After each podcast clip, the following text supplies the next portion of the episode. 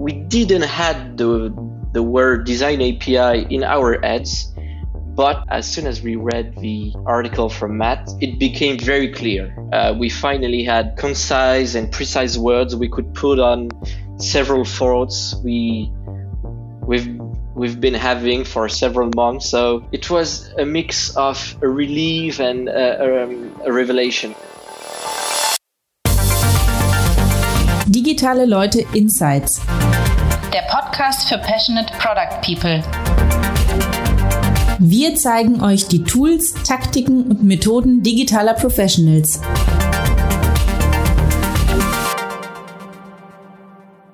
Hello and welcome to a new episode of Digitale Leute Insights.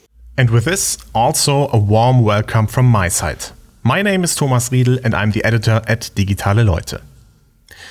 The voice you just heard is the voice of Stefan Gorski, a Cologne based designer and lecturer, introducing the second part of a story which started in early 2020.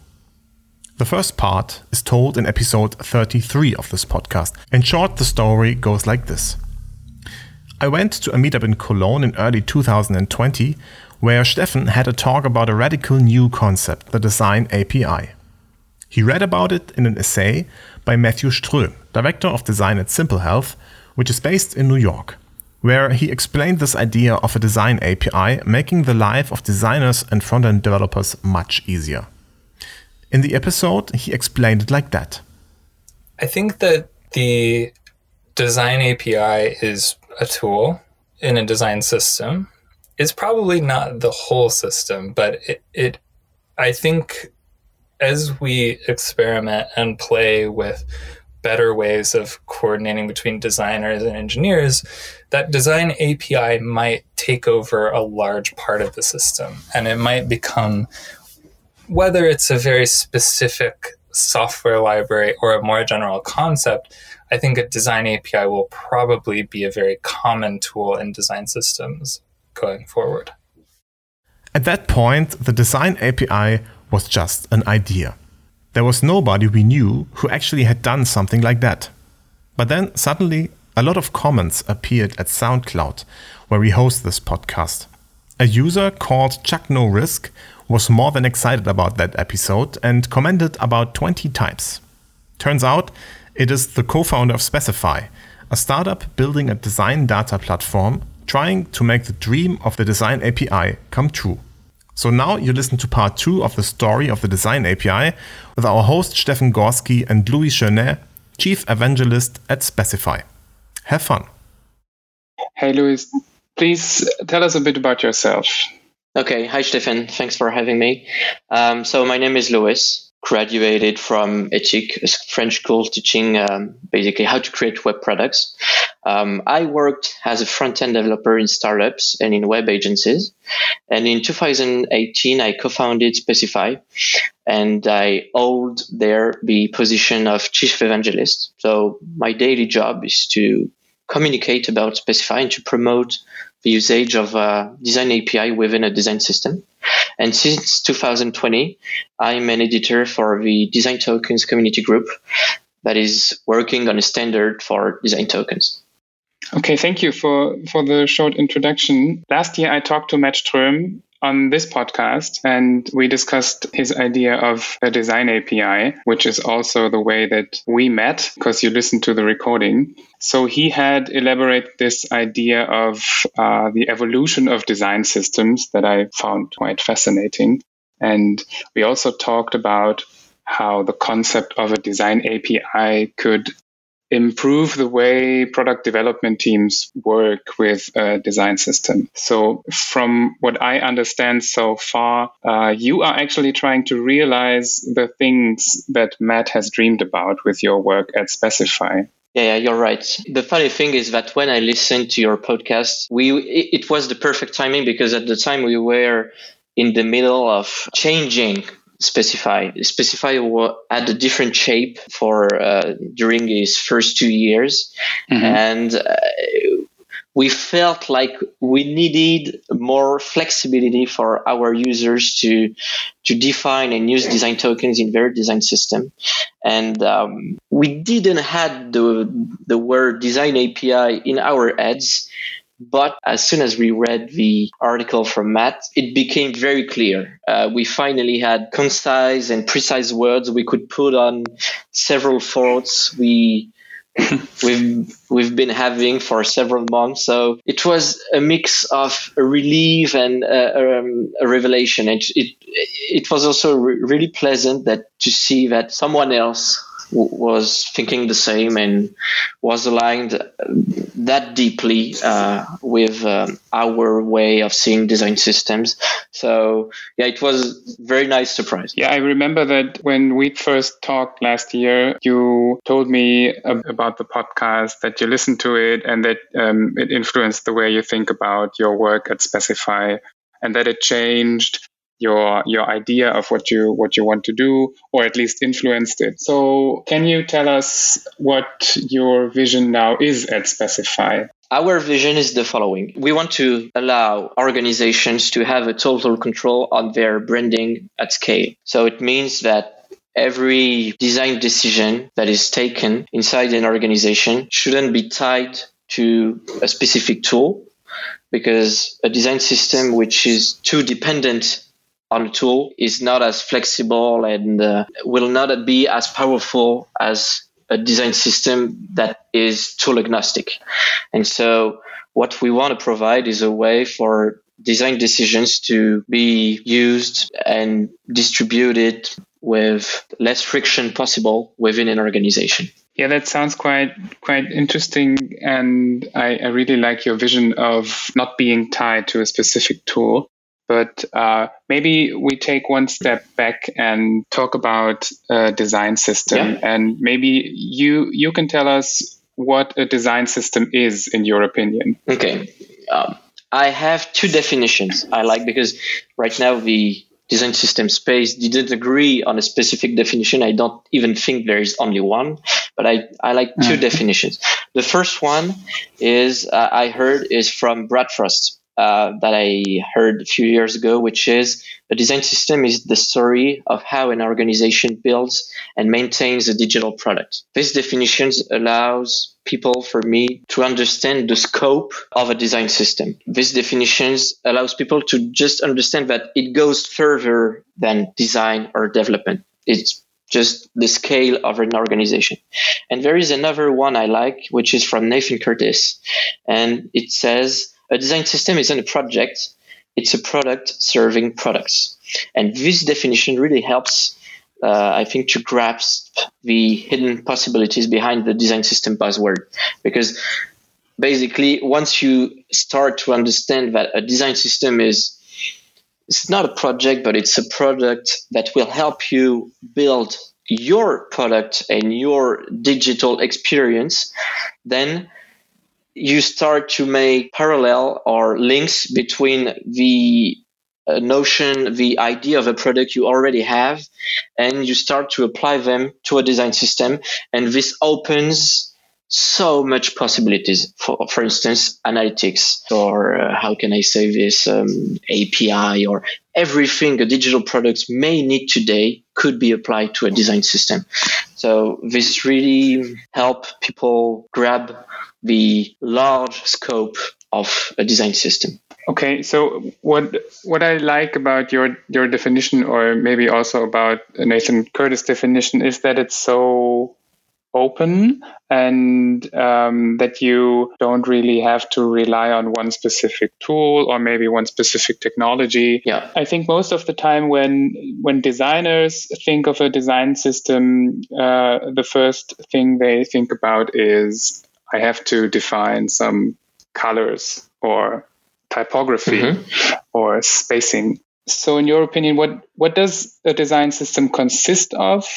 Is it all these micro decisions only? What is it more than colors and fonts? It's way more than that. A design system is basically what helps product teams deliver software to customers faster and better. So um, a design system is not tooling, uh, is not only tooling. I like the the way of seeing design system composed of 80% people and 20% tooling.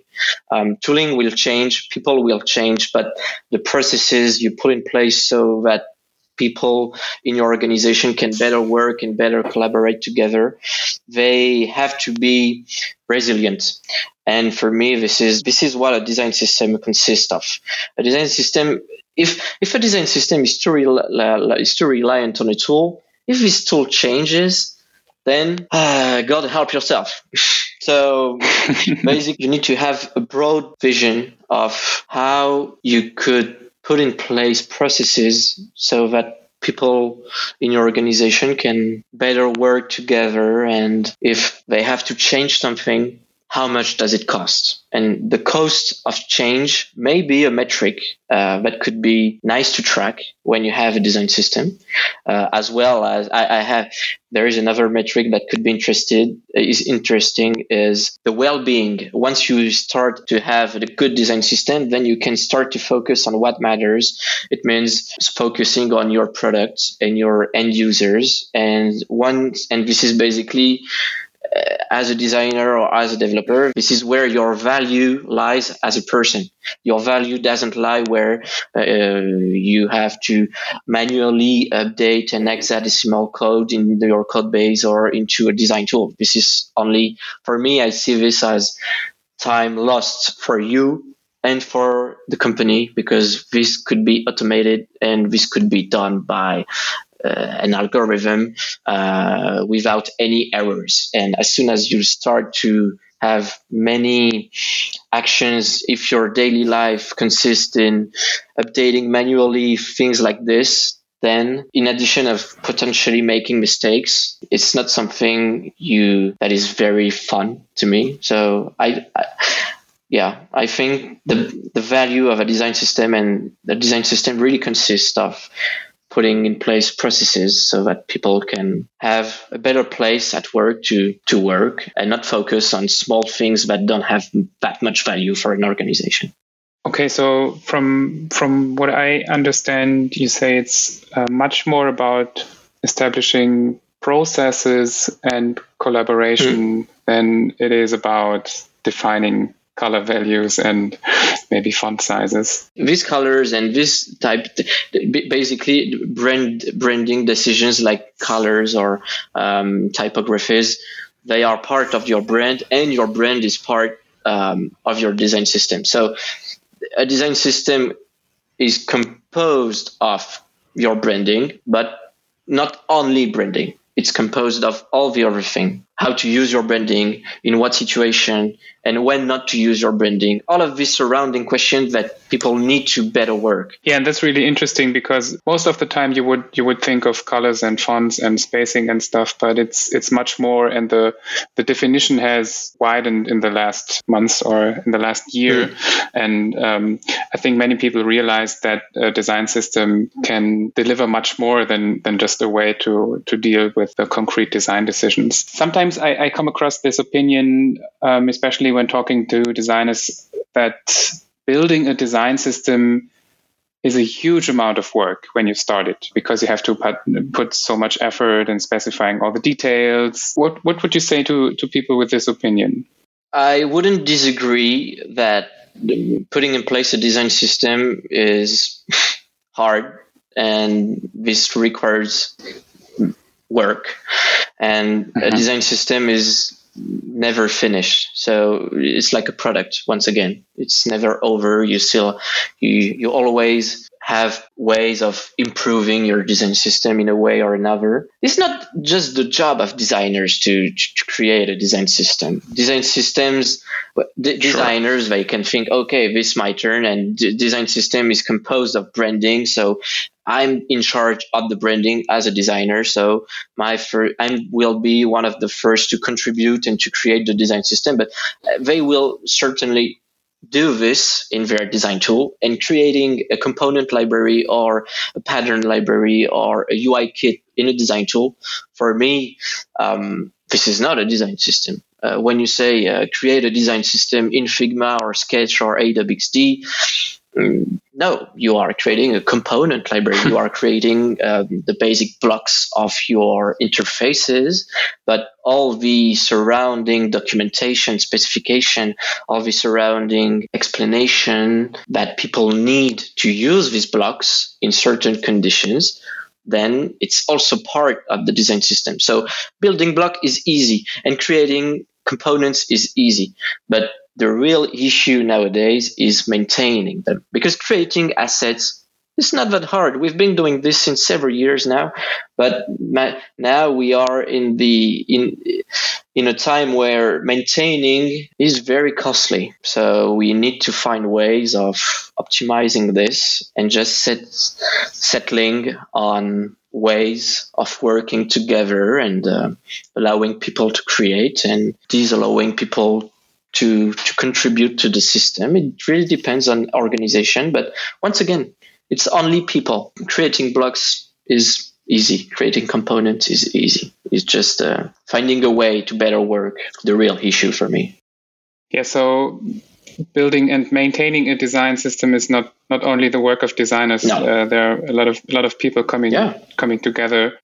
And um, what do you think? How how is the um, the task of building or even maintaining the system bringing people together? How is it um, improving collaboration in in product development teams? So I mean, is it is it just you have to you have to build the system, so now you have to talk about it, or what's what's the advantage of a design system other than being fast or efficient?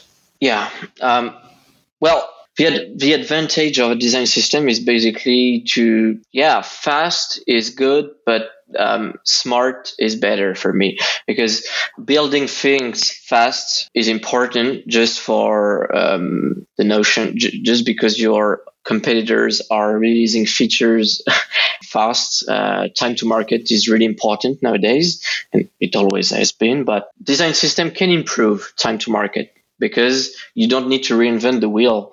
So this help, but uh, there is also the notion of allowing people to just be aligned and know how some decisions can be made and how they can contribute to the system as a whole and how to build the system. And so the design system is, is still a buzzword, but for me, a, a design system, um, it needs a, it needs a dedicated team, for instance.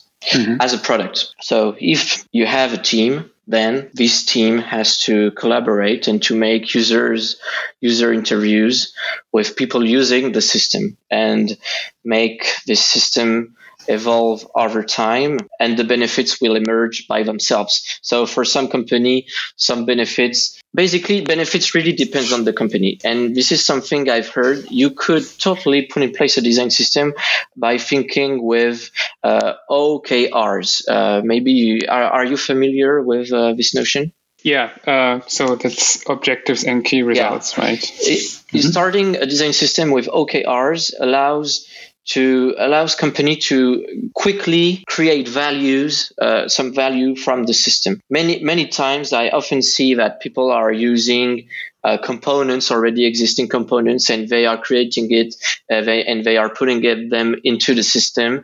And uh, okay, these components get used, get used or not. But uh, to, to me, they sh- it should start with you do an inventory of the components that are mainly used in your product, and then you extract them and you put them in the system.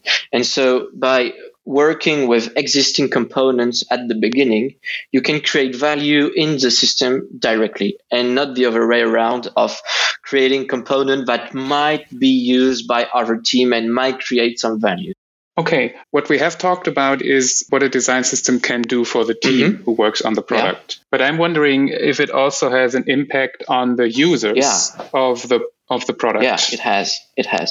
Um, basically, a design system that it, it will, from a user standpoint, user will get more consistent and cohesive user experience. From their point of view, they will be able to just have a product that is that can seem more sturdy, more mature, and um, more usable. Having a different logo uh, on an advertisement in the subway and not the same into your iPhone application might feel weird, and even they can. This could even break trust uh, between your organization, your product, and your end users. And this is something that design system could really help with uh, creating s- trust uh, between your end user and your organization. One, one thing that could be tracked uh, is, for instance, user bugs um, so if you want to track the efficiency of your design system, one metric you could track is the uh, number of tickets uh, of bugs created uh, by users um, inside your backlog. And if your design system is efficient, then you may find less and less bug. So this could be one metric, but from a user point of view, a more cohesive and consistent experience at the end. Yeah, that's a really good way to to put it because I think most most products users don't really know what is behind it. They don't think about um, design systems if if they don't even, don't even know what it is. But when the when the experience is good, when you don't um, have to report any issues or have to go to the user docs, everything runs smoothly. You maybe are experiencing a product that is built with a design system because it's so much more consistent. And yeah, that's that's what I what I like about your your way to see it. So at the beginning, we also talked about the notion of a design API. And mm-hmm. I know that it is something that you're really interested in with your work at Specify. What is a design API? Is it part of the system?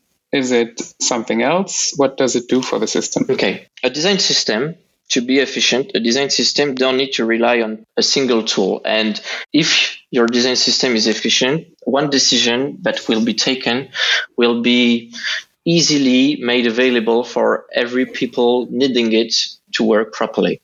So the design system of tomorrow will be both fully connected and tool agnostic.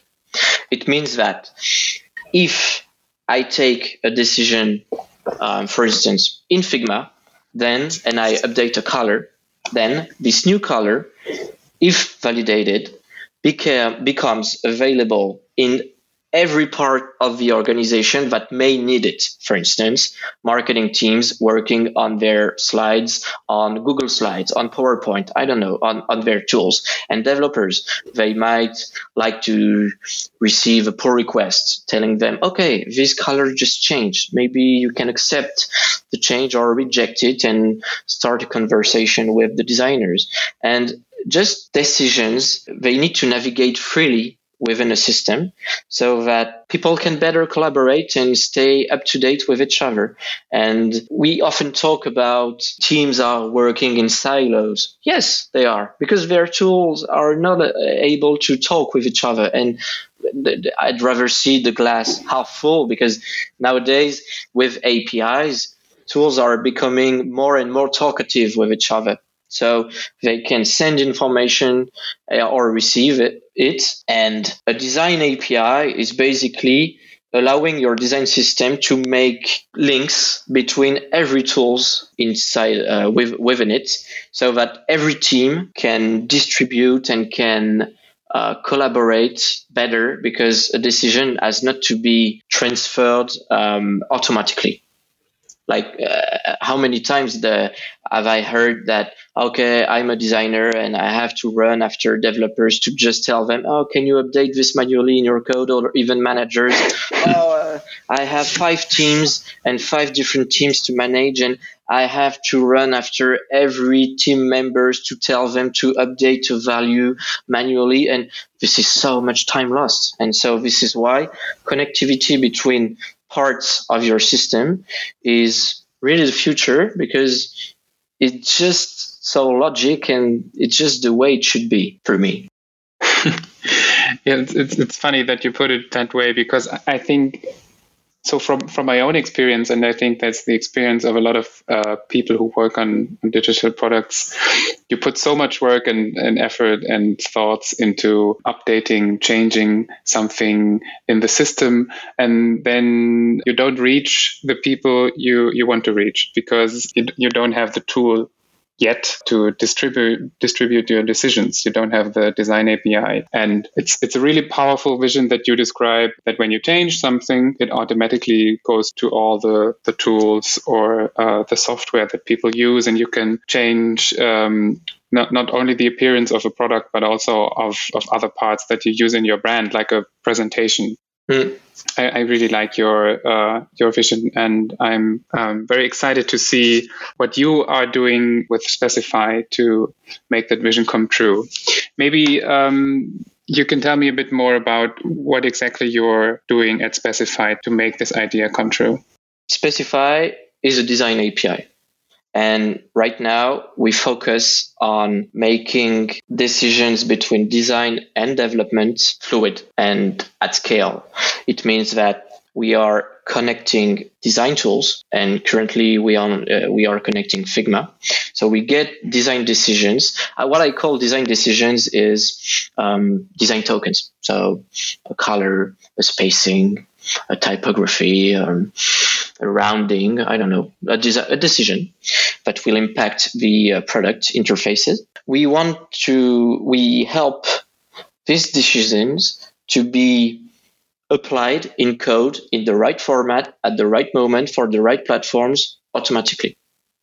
And so all of these exchange but we need to have like oh uh, um, can you update this value? Or oh i just changed uh, this icon or i just updated this assets in figma.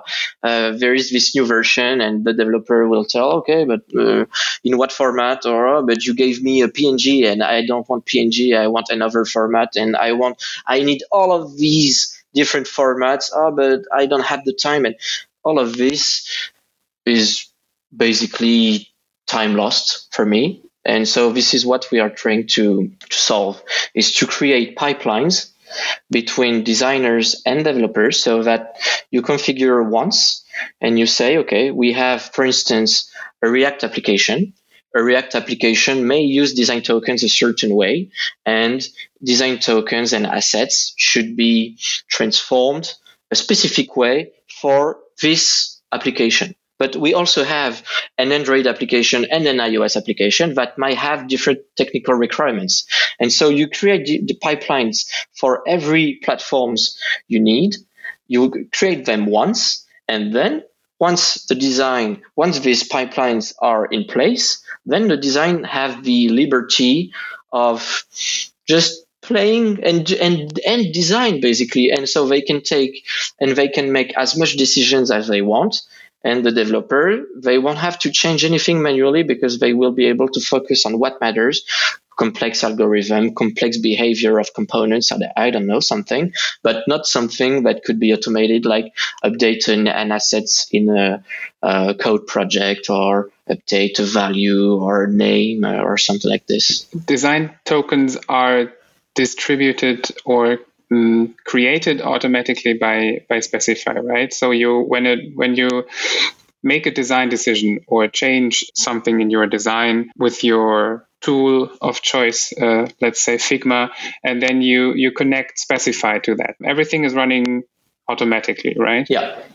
We do not create specify is not a place where you will create your design token. Specify is an api where you will be able to connect sources and connect destinations and specify will make the link between these sources and these destinations so that design decisions can be um, distributed from one place to another automatically. Because we want we, we don't want to replace figma as a, for instance as a place to de- to define and create design tokens. And design tokens could also be created directly in code. Um, what we focus on is just making the transitions between these sources and this destination. And basically, design tokens, um, maybe instead of uh, explaining what are design tokens, maybe we could think about what business issue do we want to address. For instance, I have a story for you. Mm-hmm. In 2015, Spotify supported more than 45 platforms, and each teams were so autonomous that they could create their, their own design system. And as you may imagine, rebranding a product as large as Spotify is quite a challenge. So they they started to hunt every design system in the wild, and every design system in the wild had to be found and reunited with the others to just have only one. So they created a new design system named Encore, Anchor, and at, its foundation were design tokens. And so at the beginning for their rebranding, they had a green that was, I don't know how to describe it, but during their rebranding, the, the green changed. And changing mm-hmm. this green across these 45 platforms was a headache and so this is why they they needed to create only one design system and so within this design this new design system and with its foundation were design tokens so propagating this new green before that it would have taken several months so time to market was uh, impacted and now with this design system, with design tokens at its core, Spotify would only requires hours to change a green color like this for every platform. So I think the notion of time to market is really tied up to design tokens. If we want to sum up, design tokens helps companies save time and deploy new features faster. Yeah, thank you for the example. I, I think it really illustrates the, the huge problem that you have uh, when you have a complex product already and then you want to change some, something and don't have an API. Um, it's a lot of work and it, it, really shows how great it is what you do with your work at Specify with yeah, trying to bridge the gap between design and, and development. You also told me that you're working in the design tokens community group that I think is part of the W3C, right? Yeah. Um, yeah. Yeah. So what are you doing there? First, let me present the Design Tokens Community Group. It's a community group attached to the W3C, and it was founded by Jina Anne and Kaelig Deloumeau-Prigent in 2019. But the reason they created this group is the following. During at her time at Salesforce, uh, Gina was part of the team which created the concept of design token. And as for Kaelig, he was tired of re-implementing the same thing over and over and setting up bridges between design and development tools at each company he worked at. And so uh, his thinking was rather than optimizing local maximas at what time on what one time, let's aim for a global maxima and use the power of the community. So a day after, he created, they created a GitHub repository in which um, a discussion was happening between people involved in the design tokens space. And in February 2020, an editor's call was made to officially gather people together to make them work on a future standard. And in June 2020, all the editors were found and distributed on different subjects. So the one I'm part of uh, focus focuses on creating a specification for all types of design tokens. So, for instance, you can have you have different types of design tokens. You can have color, you can have animation, you can have spacing, and the one I'm part of is the one at the base of the least precise one, which is basically how what is the basic structure of a token. This is the, the group I'm part of. And we are currently working on a first uh, specification draft. And this design tokens community group, it has two objectives. The first one is we want to create standard for design tokens. And standards exist everywhere around us and we tend to take them as granted. But let's take, for instance, USB or MP3 or even the width of a car. Uh, standards exist to fluidify communication of data, objects, or people. So with a standardized design token structure, we could have possibilities I'm personally very excited with. So for instance, just imagine being able to define your colors in Figma and use them in PowerPoint without needing to convert them or with a standard, you could define your branding in one tool and use it in another one.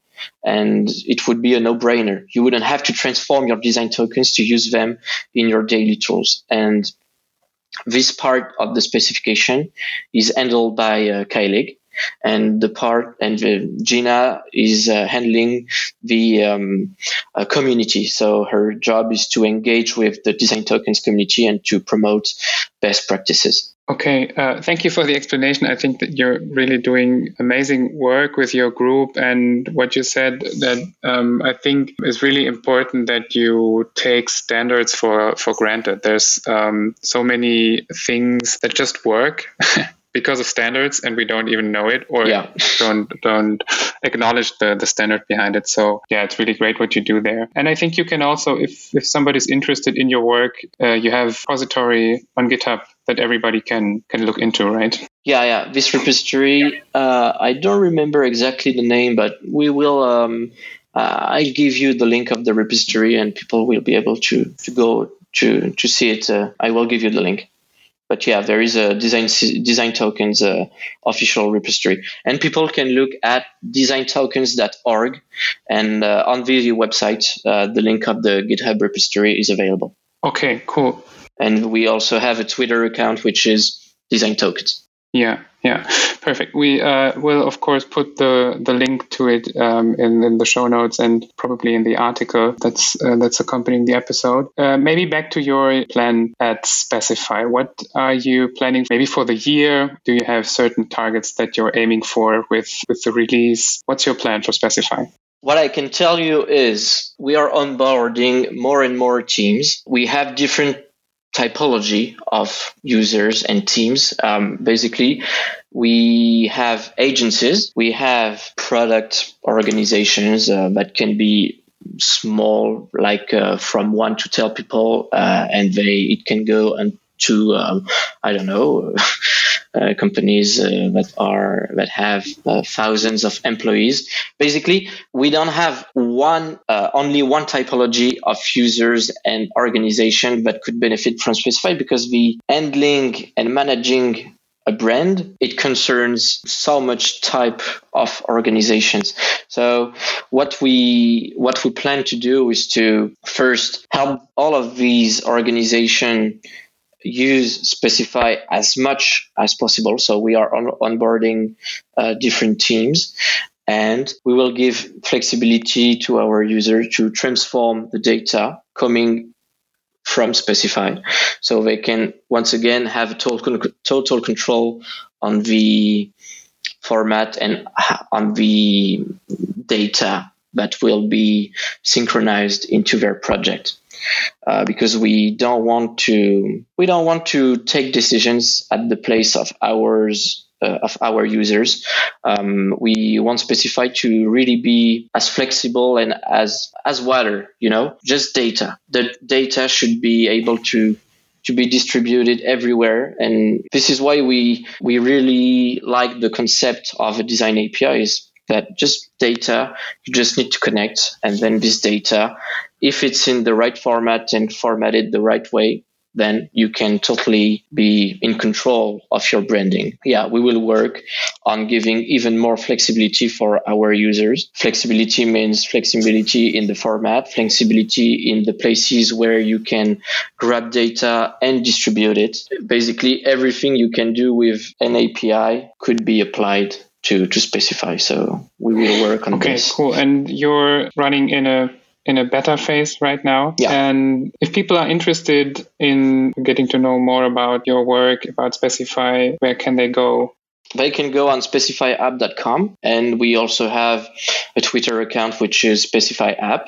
Okay cool. And do you have some tips maybe for people who are interested in diving deeper um, in the design system or design api world? Do you have some maybe links or, or books or something that people can can read or watch?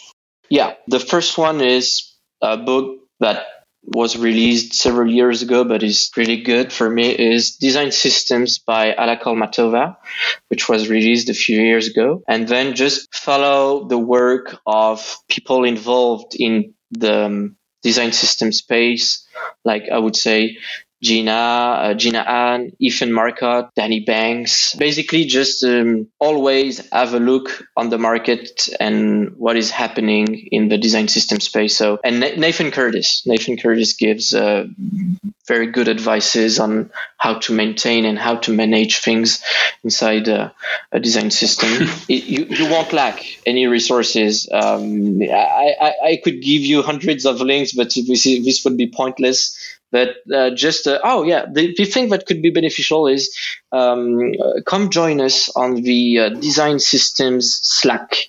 And uh, this is a great community, uh, really active and um, yeah, some people are helping each other, and some discussions are emerging daily. So yeah, if you if you want to to join a community around design systems, I would yeah, I would say this one, design systems Slack community. Okay, cool. So there are a lot of ways uh, for people to to uh, follow your work and to get to know more about design systems and, and APIs. Maybe they can also follow follow you and specify and your work in the future. Um, thank you for for the tips um, that you gave. We will put all the relevant links in the article so that people can find everything that you that you told us one last question because I, I really like what you're what you're building with Specify, um, and I think many people can relate to to the problem that existed or maybe still exists that there's a gap between what designers do,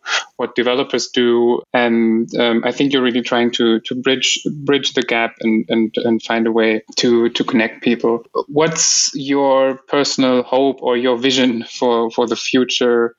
Um, when it comes to the, the product design community or the design system topic?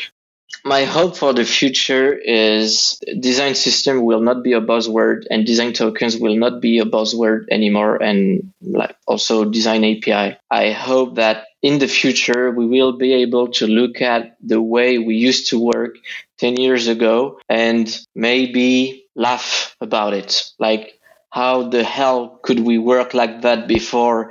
How did we how much work did we have to, to do just to apply a new color or something that simple? And um, if we if we reach that point and i think we will and i and this is what we are working on both with the DTCG and and at Specify. But ma- making digital products um, is a journey. It should be fun. The fun part is the human part, and all of the rest could be automated. I think we can create products that are fun and both fun to create and fun to use, whether it's a B2C or B2B uh, application. A digital product should be should create value both economically but also mentally. It's just a playground, and uh, I hope in the future we won't feel as much constrained as we are now, and just have the liberty of doing things the way we want and have the tools and the processes at our disposal to just take decision fast and easily few products have tackled the, the great divide. If an organization really wants to close the gap, it's going to take a fair amount of custom development. And most of the time, this is done at the expense of their core business. So for me, I hope the future that we will have um, the processes and the a work a workplace where we will be able to just work on improving a digital product without having headaches for doing manual simple changes as branding or uh, translations um, or using a new a new language in a product or things, like this.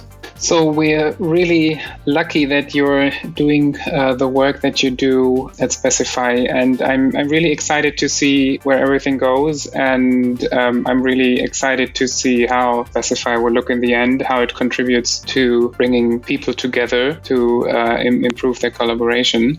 Yeah, Louis, I think we've talked a lot about uh, design systems, APIs today. I really like what you do. I really like your thoughts, um, especially on on what a design system can do, on how much more it is than just colors and, and fonts. I think um, that's a good good ending point. And my pleasure. Yeah, Louis, thank you uh, so much for your time. Thanks for a very interesting talk today, and good luck with uh, what you're doing with uh, Specify. Again, I'm really excited. Thank you. Yeah, I'm looking forward to see what you do next. Thanks a lot for your time. Thank you for having me.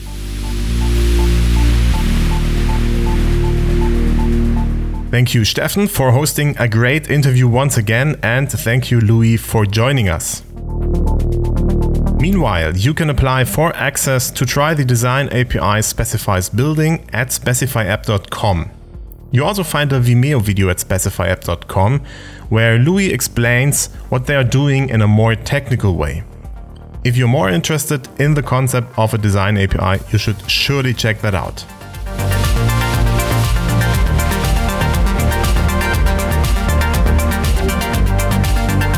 Also, check out what we at Digitale Leute are organizing for UX designers, developers, and product managers all around the world. On November 15th and 16th, our Digitale Leute Summit will take place in Cologne, Germany. In two days, you learn from top notch international speakers how to successfully build better digital products. Get deep insights into the tools, tactics, and methods of professionals developing digital products in large scale environments. Learn how these individuals and organizations find unique solutions to their digital challenges and get pragmatic advice for your daily work. Pre sales are starting in the midst of April. Be sure to grab your ticket soon. That's it for today's episode. My name is Thomas Riedel. Thank you for listening. Stay safe and healthy.